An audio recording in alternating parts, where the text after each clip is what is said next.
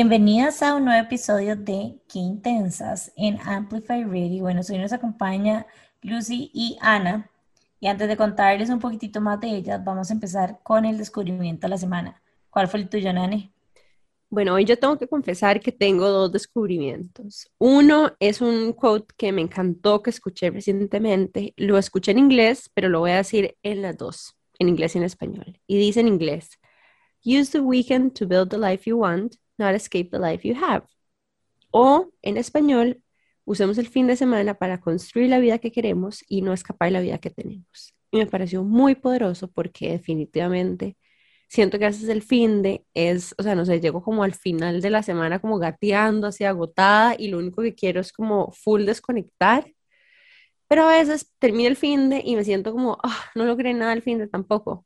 Y como que me hubiera gustado construir cosas que no son de trabajo, como de mi vida personal en ese tiempo de fin de semana, como por ejemplo hace unas semanas que fui a la feria del agricultor en Santana y fue como, ay, reconecté con cocinar y como con proyectos caseros que también me ayudan a mejorar mi entorno y mi casita y a sentirme más cómoda ahí. Entonces, no sé, yo cuando pienso como en construir cosas chivas, el fin de pienso en proyectos caseros, no sé, en arreglar cosas o colgar un cuadro o cocinar rico. Entonces, bueno, ese, ese quote me gustó mucho y me llegó. Y tengo que contarles de una peli buenísima que vi este fin de también, que se llama Green Book. No sé si ya la vieron. ¿No la han visto? Me suena, pero no. Ok, básicamente creo que es una peli que acaba como de ganar un Oscar o fue nominada, alguna cosa así. Se trata de un pianista y un bouncer. Entonces, ¿verdad? El bouncer chofer que lo acompaña al pianista a hacer una gira por todo Estados Unidos. Y la tienen que ver, creo que está en Netflix y si no, de fijo está en HBO Max. Pero 100% recomendada, así que búsquenla, se llama Green Book. Y es con un actor que se llama Vigo Mortensen. ¿Saben quién es? Es un crack. Ese mae fue un, un actor, ese mae es un actor que eh, juega el papel de, creo que se llama como Aragorn o algo así, en El Señor de los Anillos. Ya sé quién es. Espera, ese más es un crack porque es como nació en yo no sé dónde en Europa o en Estados Unidos y tiene como descendencia danesa o alguna cosa así, pero habla español perfecto. No sabía ese fun fact. Yo tenía un crush en él, en Lord of the Rings, digamos. ¿En serio? Ah. Ay, no, qué risa. Bueno, Jonas Vigo Mortensen, buenísimo. Y es, o sea, realmente un actor espectacular. Estoy como súper en shock porque después de esto, obviamente lo googleé, como que puse como Vigo Mortensen, entrevista en español. Em, entonces me salió como un talk show en España y a donde escucho que este hombre habla español perfecto. No, ustedes no saben, o sea, realmente estoy como súper impresionada de la versatilidad de este actor. Y nada, nada más quería contarles de que bueno, o recomendársela para que lo hicieran. este, y bueno, ese es mi descubrimiento. Y te quería preguntar a Boldu, ¿cuál fue tu descubrimiento de la semana? Ok, mi descubrimiento de la semana creo que fueron dos, em, uno más deep que otro.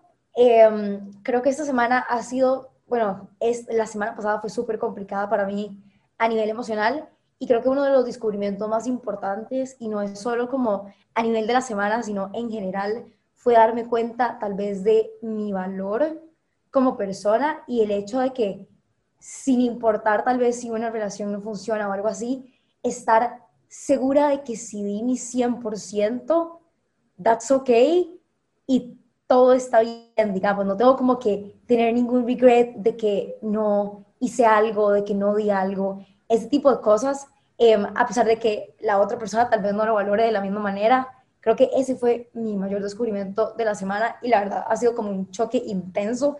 Sorry si me quiebra la voz, pero, pero ha sido súper importante para mí, yo creo.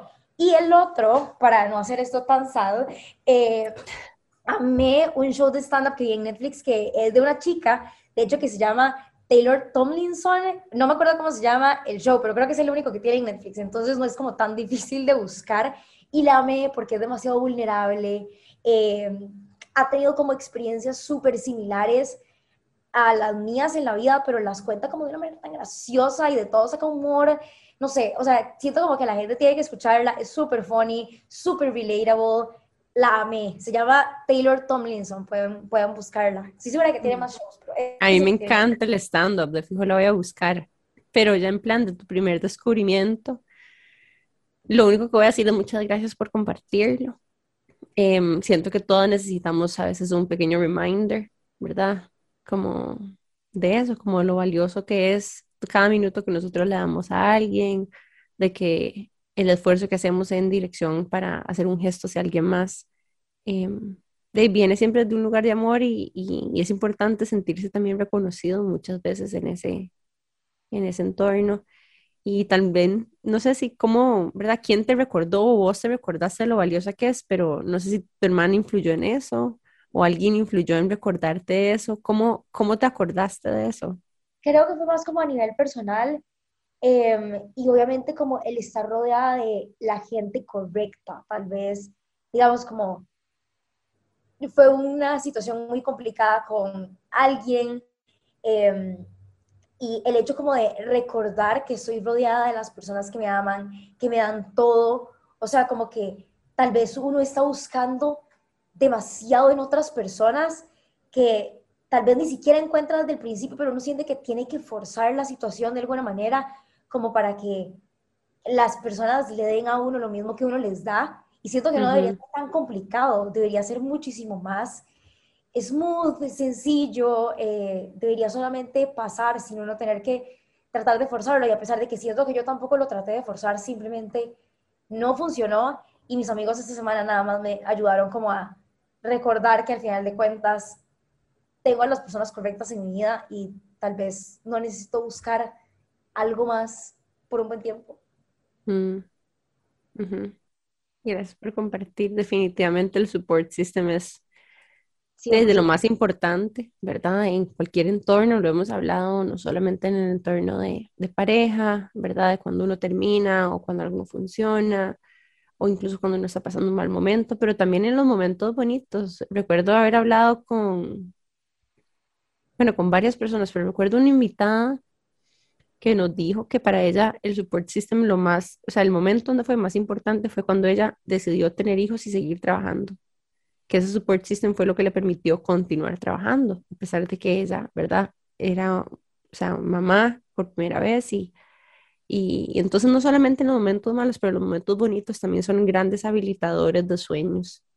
Y quería nada más recordar eso. Gracias, Lu, por compartir. Ana, ¿cuál fue tu descubrimiento? Mi descubrimiento es súper cero profundo, a la parte de mi hermana. Pero bueno, el primero es eh, que aprendí a doblar eh, un burrito gracias a un TikTok, como los doblan en Subway o en Taco Bell o en cualquier otro lugar de comida rápida que doblan los burritos y sean perfectos. Y me emociona mucho porque mm, ahora puedo hacer desayunos como de burritos y me quedan demasiado bonitos, rapeados. Entonces, no sé, estoy muy feliz por eso.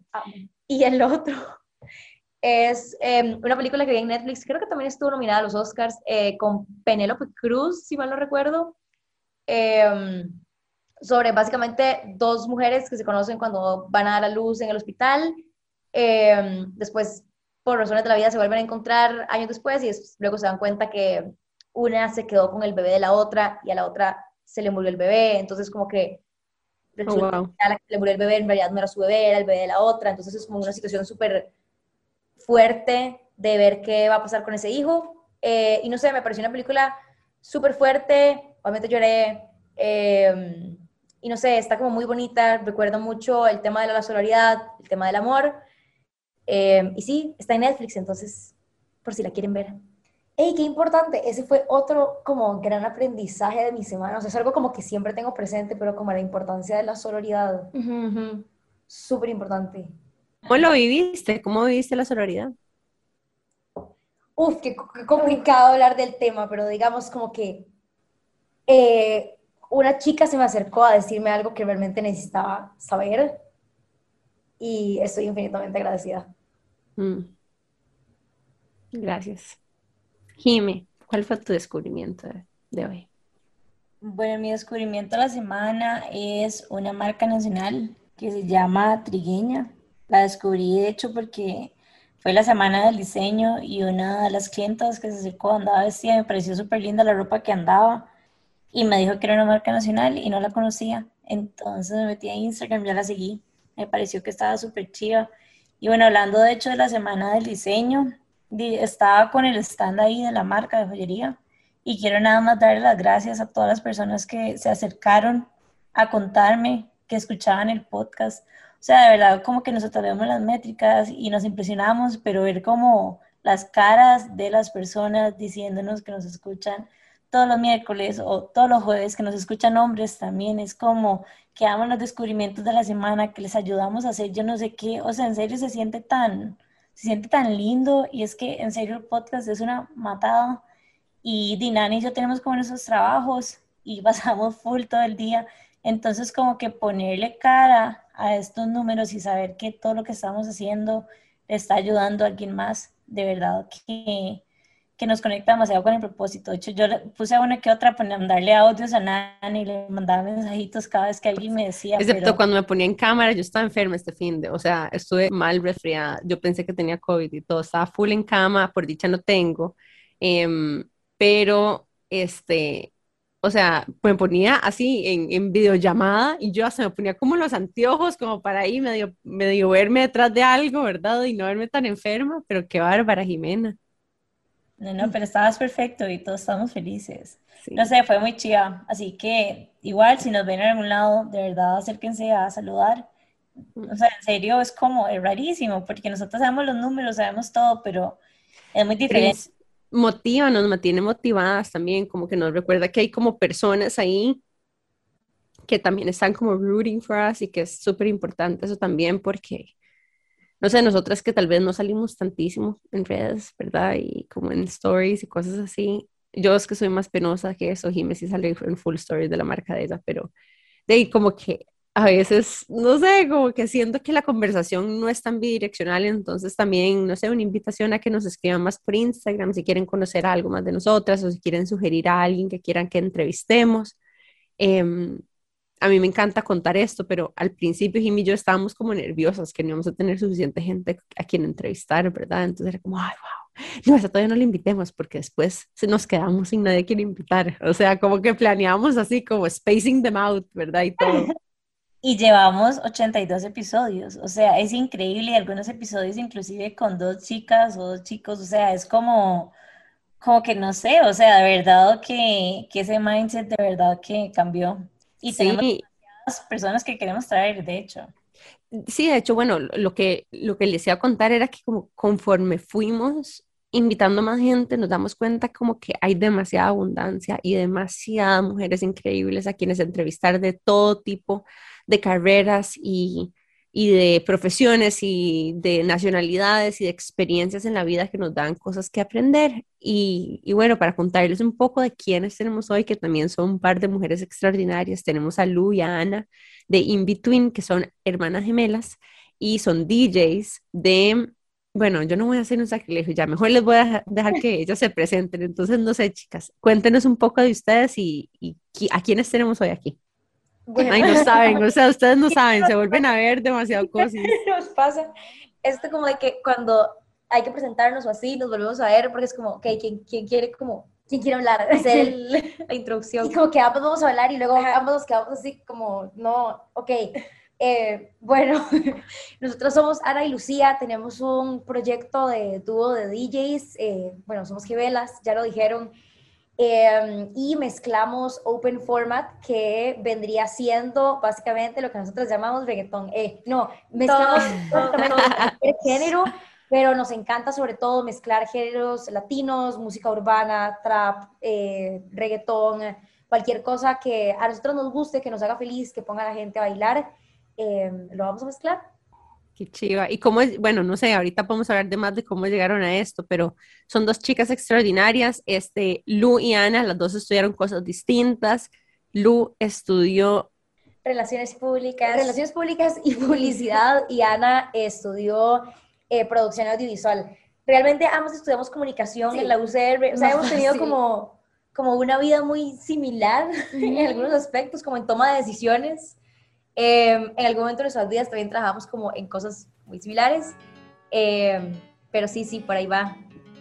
Bueno, y en este episodio les vamos a contar más de la historia de Ana y de Lucía, de cómo llegaron a hacer su proyecto In Between y mucho más de la historia de ellas.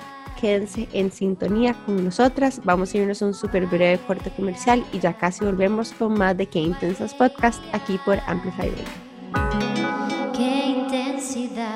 Estamos de regreso con más de Qué Intensas en Amplify Radio y hoy nos acompañan Lucía y Ana de In Between. Chicas, quería preguntarles, ¿a ustedes les han dicho que son unas intensas? Es que justo, bueno, sí. Em, yo creo que desde que éramos pequeñas éramos como muy intensas en la cantidad de cosas que queríamos hacer. Y también tal vez no éramos como las personas más comprometidas porque brincábamos como de una actividad a otra, pero siempre queríamos como hacer mucho. Entonces estábamos como en ballet y en eh, danza contemporánea, estábamos en bailes en el cole, nos metíamos en telas, nos metimos en clases de costura. Em, o sea, siento que se hacer demasiadas cosas y al mismo tiempo nada bien. ¿eh? pero, pero también yo siento como que, o sea, dejando eso por, por fuera de que obviamente estábamos metidas como en muchas cosas y sí, y sí éramos demasiado intensas como también las cosas que nos gustaba, digamos, como que la música siempre ha sido algo que a nosotros nos apasiona y éramos tal vez no intensas, pero yo diría que la palabra que nos describe es somos demasiado extras. o sea, por ejemplo, en el cole nosotros hacíamos nuestros propios discos, los grabábamos, les hacíamos la portada, o sea, como teniendo escasos que 10 años, o sea, y quedaron horribles, o sea, debe ser una polada absoluta, pero en, en el momento yo me sentía tan orgullosa de lo que hacíamos y era mega extra y siento como que hay demasiadas de esas cositas que hasta la fecha todavía tenemos muy ajá, como que ambas somos, bueno, sobre todo yo un toque como más perfeccionista en algunas cosas, eh. pero a la vez nos encanta como que todo siempre esté bien y sea demasiado lindo y no sé, como sí, sí, como demasiado extra, sí, sí, no sé a explicarlo. Creo que más que intensas y la palabra sería como extras encanta como esa exploración y me siento súper identificada porque yo también me metía como en un millón de cosas y nada más era como curiosidad, como que quería saber como qué había ahí, pero me costaba demasiado como conectar. Y de hecho fue como hasta la joyería, fue como algo sorprendente porque fue como hasta la joyería que yo dije como, y mae, esto es lo mío. O sea, como que me apasionó como nunca algo me había apasionado. Y quería, ahora que estaban contando de la música, ¿cuándo se dieron cuenta? O sea, ¿cómo empezó la historia de ustedes con la música? Yo no sé, pero bien pequeñitas. Sí, bien pequeñas, como por eso siempre, nosotros estábamos en ballet, pero así como ballet clásico, de hacer puntas y toda la cosa. Después nos dimos cuenta que no era lo que nos gustaba, pero estuvimos ahí demasiados años. Lo que más nos gustaba era como, eh, tal vez como danza contemporánea o... Pero digamos, acabo así de literal, se me acaba, me acabo de acordar de algo que no me acordaba, que ni siquiera podía recordar. Como que cuando en estábamos pequeñitas, hacíamos nuestros propios, hasta cierto punto, mixes como para, para las presentaciones de danza, ¿verdad que sí? Yo me acabo de acordar. Y como ese tipo de cositas que a veces me acuerdo, o como los discos que hacíamos, que redactábamos, bueno, hacíamos como nuestras propias letras, etcétera, etcétera. Qué loco pensar que, todo eso, algo. creó lo que ahora somos y que di algo que yo ni siquiera sé de dónde viene, en realidad tiene demasiadas, demasiados momentos, momentos que lo construyeron y que nos fueron llevando ahí. Wow, También luego tal vez como más grandes, eh, siempre hemos trabajado en cosas de la música, o sea, aunque no sé por qué siempre estuvimos como en canal UCR y en Radio U trabajando en programas de música, luego estuvimos trabajando incluso en una disquera, no sé por qué nuestra vida siempre ha construido como hacia ese camino y es algo que realmente nos apasiona. Entonces yo nunca lo he sentido como un trabajo, más como un hobby y la verdad amo, amo como poder hacer lo que hacemos ahorita y todas esas pequeñas cositas que hicimos antes que ahora nos fueron llevando esto. Es demasiado cierto. Ahora que estaban hablando me recordaba, bueno, primero que nada quiero decir que las épocas donde uno quemaba nuestros, los propios discos y hacía la lista en, en Margaret Permanente, ¿verdad? En la carátula, son las mejores épocas del mundo. Y cuando uno compraba como, como unos ampos donde le metía los CDs, ¿se acuerdan? Sí, los pelis. Ajá, exacto, como entonces uno metía el montón de CDs, era como un CD de 16 canciones de reggaetón, otro CD que a veces era como 100% quemado, el disco de Britney Spears, pero pirateado, ¿verdad? Uno descargando música como en Ares y LimeWire. Todos los videos, es cierto, qué épico. No, escuchen, después tengo otra vara súper vacilón y era, o sea, ¿recuerdan cuando empezó a salir como el CD rewritable, que era como mind blowing, ¿verdad? Que no podía como reutilizar el CD porque a veces cuando uno quemaba un Oh, CD y algo pasaba en la compu y paraba, como que no se quemaba todo bien, entonces cuando llegó el CD rewritable, que uno podía como regrabarlo y borrar el viejo, era como una revolución y tenía que tener la compu que tuviera ese feature, porque si no lo tenía la compu, el, o sea, el- la caja esa, no lo podías hacer. Sí, creo que no nos tocó una época más como de donde ya existía como la carpetita y uno nada más le Sí, arrastraba sí, las sí. canciones, pero igual sí tenía como que apuntarles el orden porque si Igual- no, uno no sabía cuál era. Igual era complicado, pero la verdad, hasta cierto punto yo amo que a uno le tocara vivir esa época. Cuando el iPod le caían como es- 30 canciones. Ajá, es como una comparación demasiado grande entre lo de antes y lo de ahora. Digamos, la gente que nació como en el 2000, nacieron con todo, nacieron con internet, con un celular en la mano. Digamos, como que no Nunca como van a que no saber valoren, lo que es estar pero- tres horas tratando de descargar una canción de Daddy Sí. Yankee. Y que no Ah, 10 minutos porque alguien llamó a la casa y se fue el internet. O sea, era lo peor. ¿eh? Qué buenas esas épocas, sí, las épocas de ICQ también y de Messenger, pero en Messenger cuando uno, ¿verdad? El- los papás tenían que, bueno, en mi caso era como que tenían que comprar una segunda línea de teléfono porque era grave cuando alguien llamaba, y verdad, y yo estaba en Messenger en ICQ. completo. O sea, de- sonaba el fax o como que era, yo no sé. No sé Sí, sí, el, el, el dial-up. Épico, épico. Ay, qué lindo. Bueno, chicas, y de hecho, vieran que me parece súper curioso porque a lo largo de la vida de muchas de las personas que hemos entrevistado nos han como contado eso, como que al final cosas que en retrospectiva van sumando a lo que hoy estamos haciendo y, y a veces uno ni siquiera sabe, ¿verdad? Las cosas que van sumando hacia el camino que se está construyendo y ahí hay un llamado tal vez como a confiar, ¿verdad? Como ahí está algo esperándonos, hay una razón por la que lo estamos haciendo. Incluso este podcast, yo no sé en qué momento, a mí me, han a mí me habían invitado a hacer varios podcasts antes de tener como el propio espacio, me recuerdo como estar súper nerviosa y prepararme, tratar como una entrevista de tele, todo importante. Em, y ahora es como, ¿verdad? Todas las semanas aquí hablando paja con Jime y, ¿verdad? Entrevistando a gente extraordinaria, pero, pero fue curioso porque la semana pasada que hicimos un evento, o la semana pasada que hicimos un evento con aromas para el alma o aromas en Crate and Barrel, hicimos como un ejercicio con Andrea Becerra, que es la fundadora, a donde era como un taller de cosmética natural, ¿ok? Y ella era como la teacher y yo era la estudiante. Y había gente viéndonos y después cada quien pasaba a hacer como su propio producto de cosmética, cosmética natural.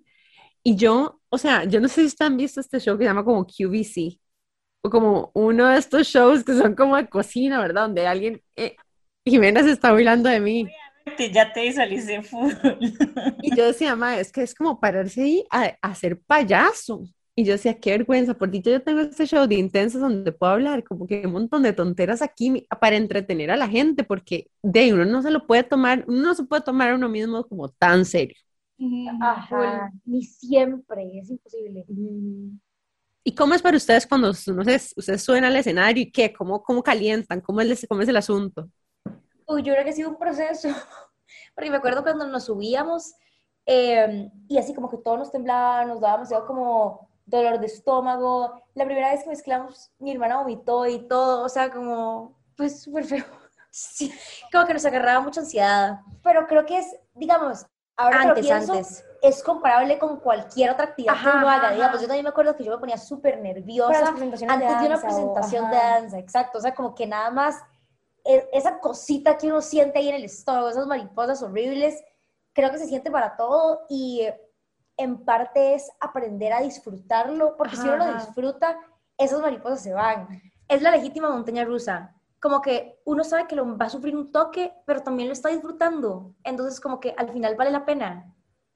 No sé. Yo creo que tal vez ya esas maripositas se fueron, por dicha. ya yo de fijo no la siento, menos de que sea como una presencia Algo muy grande, ajá. importante, un show épico, eh, a menos de que sea algo así, ya yo no la siento, sino que nada más me enfoco como en disfrutarlo, en que realmente me gusta, y siempre que nos bajamos, a veces lo comentamos ahí con shows en específico Ajá, que nos ajá. han marcado un montón, como que nada más nos sentimos tan llenas de adrenalina y genuinamente felices Como de que que sale todo estamos haciendo lo correcto, que Ujú, tal vez estamos, o sea, y es muy difícil porque como decíamos al principio, estuvimos metidas en un montón de actividades, nos gustaban un montón de cosas, y cuando uno encuentra lo que realmente le apasiona y le hace feliz y le llena al 100%, eso vale tanto. Sí, es demasiado gratificante. ¿Cómo fue para ustedes llegar ahí? Porque hay como muchos artistas que conectan demasiado cuando están haciendo lo que les gusta, pero no necesariamente lo hacen un business. ¿Cómo fue para ustedes lograr eso? Que amo, por cierto. Uh, bueno, es que ambas aún todavía seguimos como con nuestros trabajos eh, de día a día, pero en realidad... 9 to 5 job. Ya, 9 to 5 job, pero ya eh, estamos llegando a un punto en el que creo que vamos a dedicarnos a in-between aunque sea por un ratito, porque es como de esas oportunidades que solo se dan una vez en la vida y creo que como que vale demasiado la pena explorar y ver hasta dónde podemos llegar con este proyecto. Y digamos, siempre lo hablamos como, si, sí, exacto, como, y si en dos años, tal vez, no sé, no funciona o nos cansamos o lo que sea, podemos volver a ese trabajo que ya teníamos. Me explico, como la vida no se va a acabar por intentar algo una vez y tal vez como seguir esos sueños un ratito, como Creo que sí, creo que es algo súper importante, que todo el mundo tal vez debería como, si algo realmente le apasiona, que no sea eh, como un, trabajo, eh, digamos, como común y corriente. Tradicional, ajá. ¿Perdón? Tradicional. Tradicional, claro, ajá. Creo que vale demasiado la pena intentarlo y como darse esa pequeña oportunidad. Yo sé que cuesta, nosotros como que nos ha, nos ha costado mucho como llegar a tener esta conversación y como soltarnos y, y pensar en que realmente sea algo ya de verdad, porque también uno como que se aferra mucho al pasado y dice, pero es que tengo mi salario fijo y mi... No, y mis papás me enseñaron que yo tenía que tener un trabajo de oficina y que tenía que trabajar para alguien más, no para mí, etcétera, etcétera. y da miedo, también da miedo emprender, emprender en cualquier cosa da miedo. Da demasiado miedo y como que ahora también le reforzaron esta idea como de que la vida solo funciona si uno hace lo que le dijeron que tenía que hacer y lo que hace el 90% de la gente. Entonces, obviamente da demasiado miedo di, no sé, cómo intentar saltar al agua y tratar de hacer algo, porque obviamente, di, da demasiado miedo las cuestiones de la plata, no saber si va a funcionar, etcétera, etcétera, pero creo que estamos como en un punto en el que tenemos que confiar más en nosotras y como que eso ha sido un proceso, nosotras también tenemos problemas enormes a la hora de cobrar, no sabemos cobrar, cobramos pésimo, eh, nos autodevaluamos demasiado a nosotras, hemos llegado al punto en el que tenemos que aprender a darnos nuestro valor y nuestro lugar y también enseñarle a la gente eso que, que queremos, o sea, porque las personas sí están dispuestas, las personas nos valoran más de lo que nosotros nos valoramos a nosotros mismos, básicamente. Entonces, es creérsela, yo creo, y creemos Darse una oportunidad, darse una oportunidad.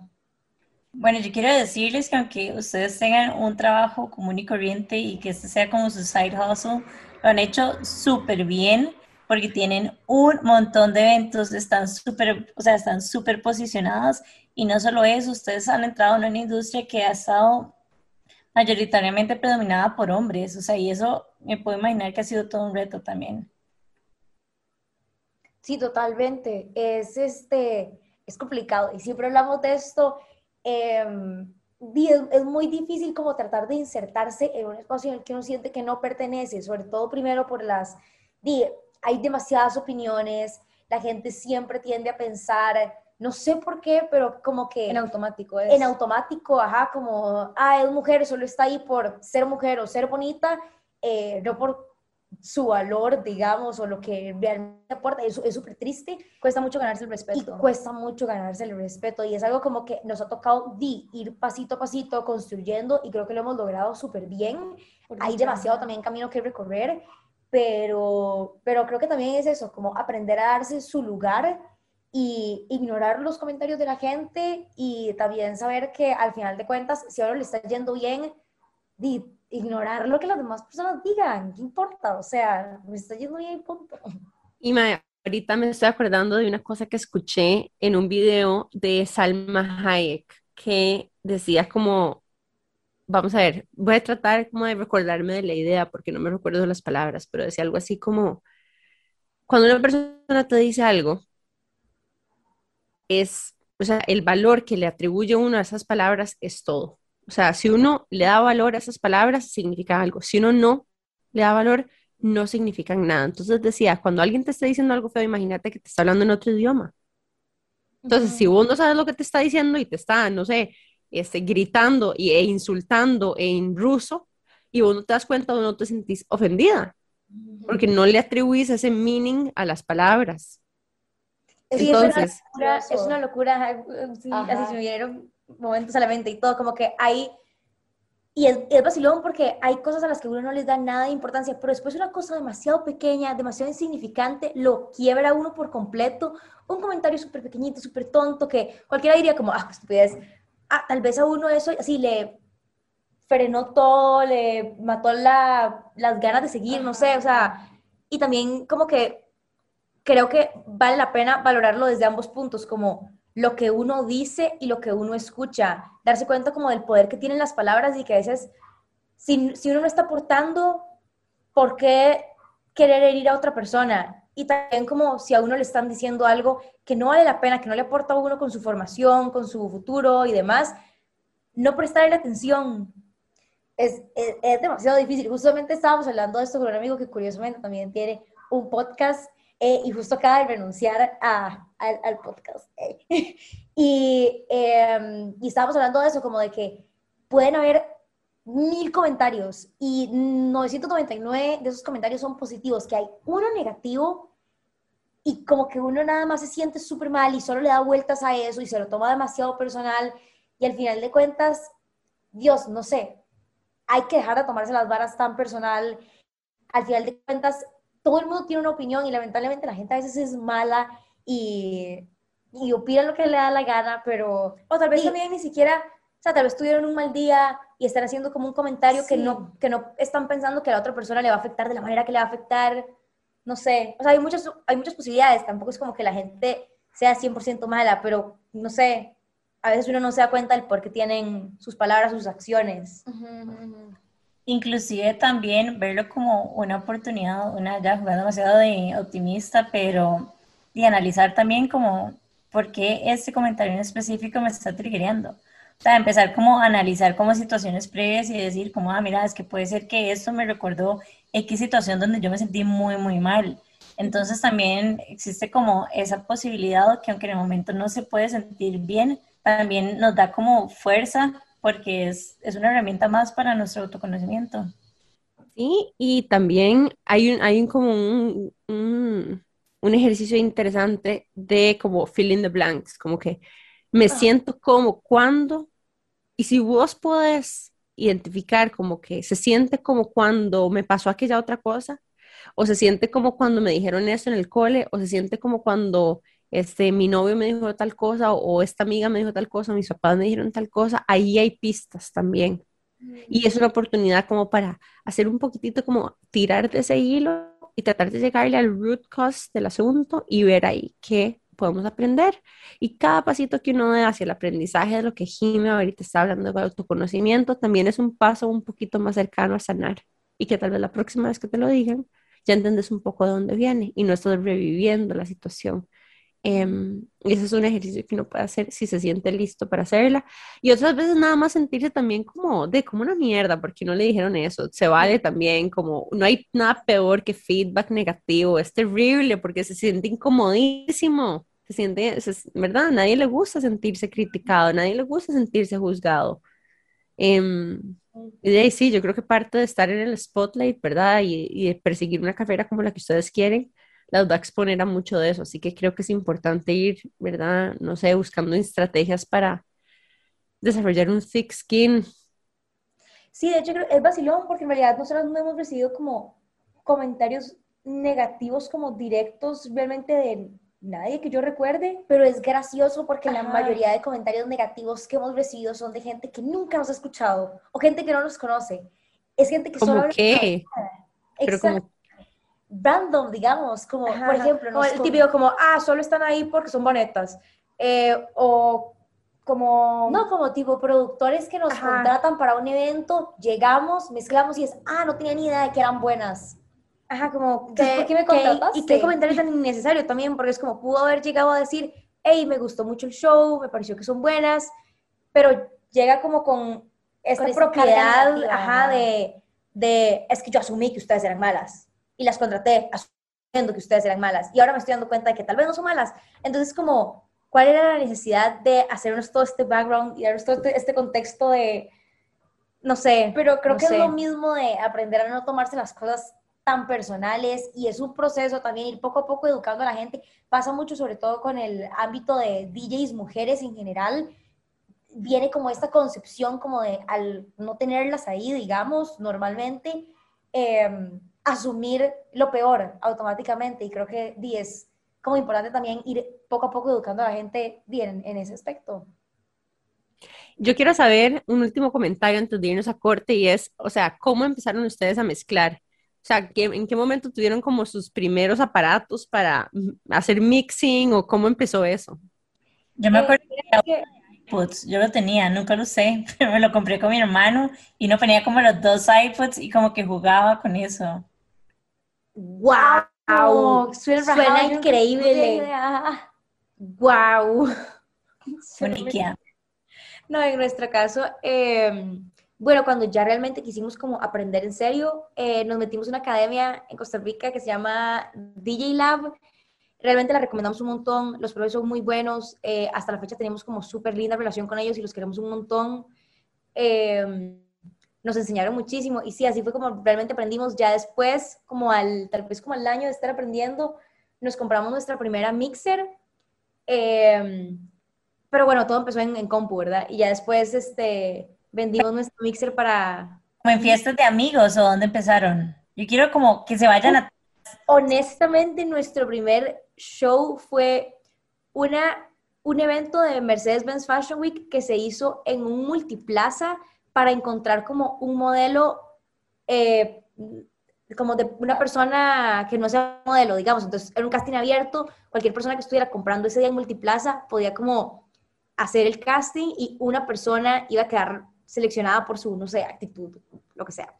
Eh, y me acuerdo que ese fue el primero. Eh, qué, Qué qué nervios. nervios. Me acuerdo que estábamos todas tensas porque yo como que medio lo había conseguido porque yo en algún momento trabajé en la producción de Mercedes-Benz Fashion Week, entonces como que conocía a la gente y obviamente era algo como muy pequeño en un mall, entonces no, no era tan tenso si, si, si no éramos buenas. eh, y um, me acuerdo que, que mi hermana me, me dijo como, no, no, o sea, perdón, nosotros hablamos de tú, entonces voy a hacer una referencia a hablar de tú, como, no, no puedes buquear ese evento porque todavía no, o sea, ¿cómo, cómo nos vas a mandar así? No sé qué. Y a- al final, más bien por dicho nos mandamos, porque esas son las típicas cosas como que tal vez como por sobrepensar demasiado o porque no sea perfecto, uno nada más como que no se está lanzando el agua. Y en, en realidad no salió nada más, salió súper bien, salió súper bien. Más bien hasta, hasta tuvimos que mezclar más horas de lo que era y todo. Ya después el segundo fue gracias a que subimos una story en ese evento y entonces otra persona de un bar en la California nos contactó directamente como para ese evento. ¿Hace cuánto fue eso? Hace como tres años ya. Sí, como tres. Ajá. Qué lindas. Chicas, qué chida historia. Vamos a irnos con un súper breve corte comercial y en unos minutos volvemos más con más de In Between aquí por Qué Intensos Podcast en Amplify Radio. Qué intensidad. Estamos de regreso con más de Qué Intensas. Hoy estamos con Ana y Lucía de In Between.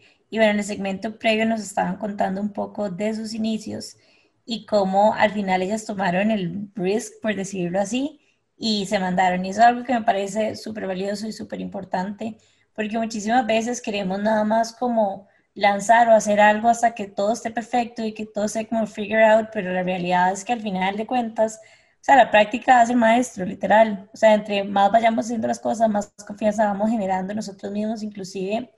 Es mentira que un lanzamiento de un producto, un servicio, va a ser perfecto desde el inicio porque ocupamos más bien como esa interacción con la audiencia, cliente, etcétera, que nos dé como ese feedback, esa observación es súper importante para nosotros ir como alimentando nuestra propuesta, irla mejorando y que cada vez esté como más alineada con lo que realmente les genera valor a ellos. Y bueno, ya diciendo eso, quería preguntarles por tips, o sea, la industria en la que ustedes empezaron no es como una industria tradicional en que vas y te finas en no sé, el colegio de ingenieros a ver cuánto se cobra por X cosa. Hay como demasiadas cosas que hay que figure out y que tal vez no están ahí como en un manual. Entonces, ¿cuáles son como tres tips que quieran compartirle a alguien que está tratando como de figure out cuáles son como las reglas del negocio? Creo que lo primero sería eh, Bueno, justamente lo que estábamos hablando, como no esperar que sea perfecto desde el principio, mandarse. Em, creo que Unbroadly nos ha pasado demasiado como desde el primer geek que tuvimos, después como con el logo, con el nombre, o sea, como que hubo demasiadas, y, suena súper insignificante, pero era como pequeñas trabas que nos poníamos a nosotras mismas como para no hacer las cosas, eh, como excusitas que se pone uno para decir, como es que, es que todavía no está tal cosa, entonces no se puede salir, no se puede salir. Y creo que eso sería lo primero, como dejen de esperar que todo sea perfecto para intentar hacer algo, para mandarse con algo. Lo que estabas diciendo, lo más importante al final es como esa interacción que uno va a tener con personas reales a la hora, digamos, como ya sea un producto, un servicio, lo que sea, eh, ver realmente cómo, cómo conecta uno con la gente. Eh, entonces creo que esa sería la primera.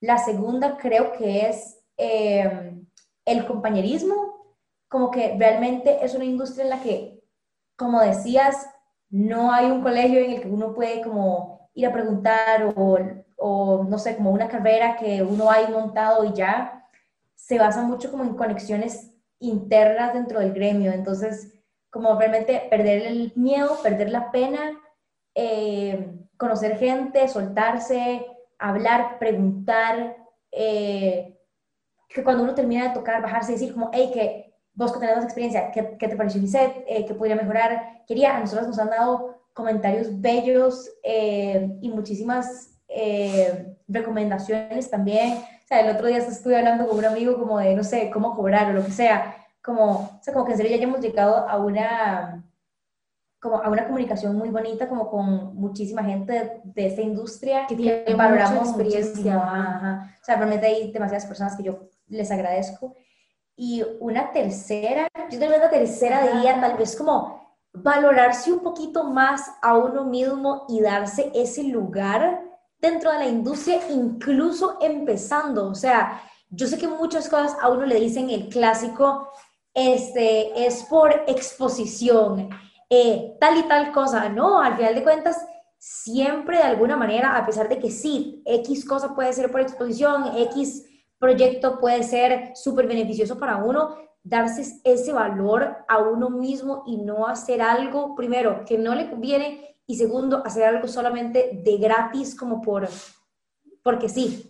Me encanta lo que están diciendo porque conecto demasiado, o sea, conecto demasiado con tratar de que todo sea perfecto siempre y es como un struggle interno porque también te quita velocidad y hay que tener, hay que tener un balance y conecta demasiado con lo que dicen del networking. O sea, Nani y yo como que siempre hablamos de esto y es como es tan importante salirnos a veces de nuestro comfort zone y empezar a hablar con todo el mundo, o sea, colegas, es súper importante hablar con nuestros colegas, saber qué está pasando, preguntar tips, o sea, como quitarse el miedo y también ver cómo nosotros le agregamos valor al resto de la gente, porque hay como, a veces siento como que un concepto como erróneo en networking, es como ir a una reunión para ver a quién conecta, a quién conozco, que me va a dar tal y tal cosa. O sea, así no funciona. O sea, el networking funciona agregándole valor a las personas que nos rodean y las personas que conocimos y que esas personas también nos agreguen valor a nosotros. Entonces, me encanta, me encantan los tres consejos que dieron. Y también ver un poco como karma, a veces el networking, en las primeras veces tal vez vos no obtenés algo directamente, pero conectas a dos personas que hicieron algo súper chuso juntos y después, ¿quién quita una persona te recomienda a vos? Em, entonces también véanlo como que no siempre se cosecha inmediatamente el networking. Uno nunca sabe en qué momento alguien se va a acordar de uno, no sé cuántas, ¿verdad? Años después, meses después, y nos van a recomendar. Y lo más importante es conocer gente que comparte realidades con uno y a veces simplemente escuchar a alguien, ¿verdad? En ese momento que estaba pasando por algo como algún struggle, agregó un montón de valor y, con eso bastó. O alguien que lo escuchó a uno o se identificó con lo que estaba viviendo. Eh, perdón, creo que justamente como dentro de ese tema también es importante como a veces tendemos a pensar que dentro de nuestro mismo medio la gente es competencia y se nos olvida como lo importante que en realidad es el compañerismo y como apoyarnos entre todos, porque al final, si nos podemos apoyar, podemos todos surgir y um, de pronto recomendarnos por otras cosas, lo que sea, construir, en nuestro caso, digamos, eventos juntos, eh, o sea, como crecer entre todos. creo que a veces se nos olvida mucho eso y estamos como constantemente pensando en que tenemos que ser los mejores y que eso implica de alguna manera como que las demás personas están compitiendo con nosotros y no, o sea, creo que también es un aprendizaje muy valioso que hemos tenido. Eh, uno no tiene que estar luchando por eh, ganarle, por decirlo así, a las demás personas. No es una competencia, no es una competencia. solamente lucha, digamos, como por mejorar uno mismo en su propio craft, en su propio arte, no esperando ser más ni mejor que nadie, porque al final de cuentas, lo que a uno lo hace único, es lo que al final lo va a hacer mejor hasta cierto punto. Es, eso es súper cierto, como que al final la esencia de uno es la que, en la que uno tiene que apostar. Y eso a veces es difícil porque uno se compara mucho, y, pero volver a la esencia, volver a la esencia es como un ejercicio muy valioso. Em, chicas, y yo tengo otra pregunta para ustedes para ir cerrando y es, ¿Cuál es el mensaje que cada uno de ustedes les gustaría compartir? O sea, ¿cuál es el mensaje que ustedes sienten que en este momento es importante para, para compartir en esta plataforma? Yo creo que eh, desde nuestro espacio, digamos, y como siendo mujeres, lo que me gustaría como tal vez dejar a las chicas que están escuchando esto, sobre todo si son chicas, eh, es que realmente se animen en lo que sea que les apasiona, en lo que sea que les llame la atención, em, que no se limiten por sentir que es una industria de hombres o porque les va a tocar como compartir espacio con hombres o lo que sea. Creo que romper estereotipos es muy importante, em, ir buscando esa equidad en los trabajos y demás. Eh, entonces creo que ese sería como lo que para mí es más valioso y lo que me gustaría que tal vez la gente se deje de nosotras, como que realmente siempre hay oportunidades, siempre hay espacios y si no los hay, se pueden construir. Entonces, sí. Yo creo que para mí va como literalmente de la mano de eso y de lo que hablábamos antes. Eh, lanzarse al agua es demasiado importante y a veces uno nada más lo pospone. Yo creo que yo peco demasiado de eso, sobre todo porque entre las dos yo soy la que es un poco más perfeccionista y de verdad que es muchísimo más valiosa la constancia que la perfección y eso a veces cuesta tanto grabárselo en la mente y entenderlo, pero es tan, tan importante de verdad ir sacando cosas poquito a poco, aunque no sean perfectas, aunque no sea específicamente lo que quería, ir recibiendo poco a poco el feedback de las demás personas. Yo creo que también algo que para mí es súper valioso y que hemos aprendido montones es esa compañía como de las demás personas y empezar a entender a las demás personas como aliados y no como una competencia.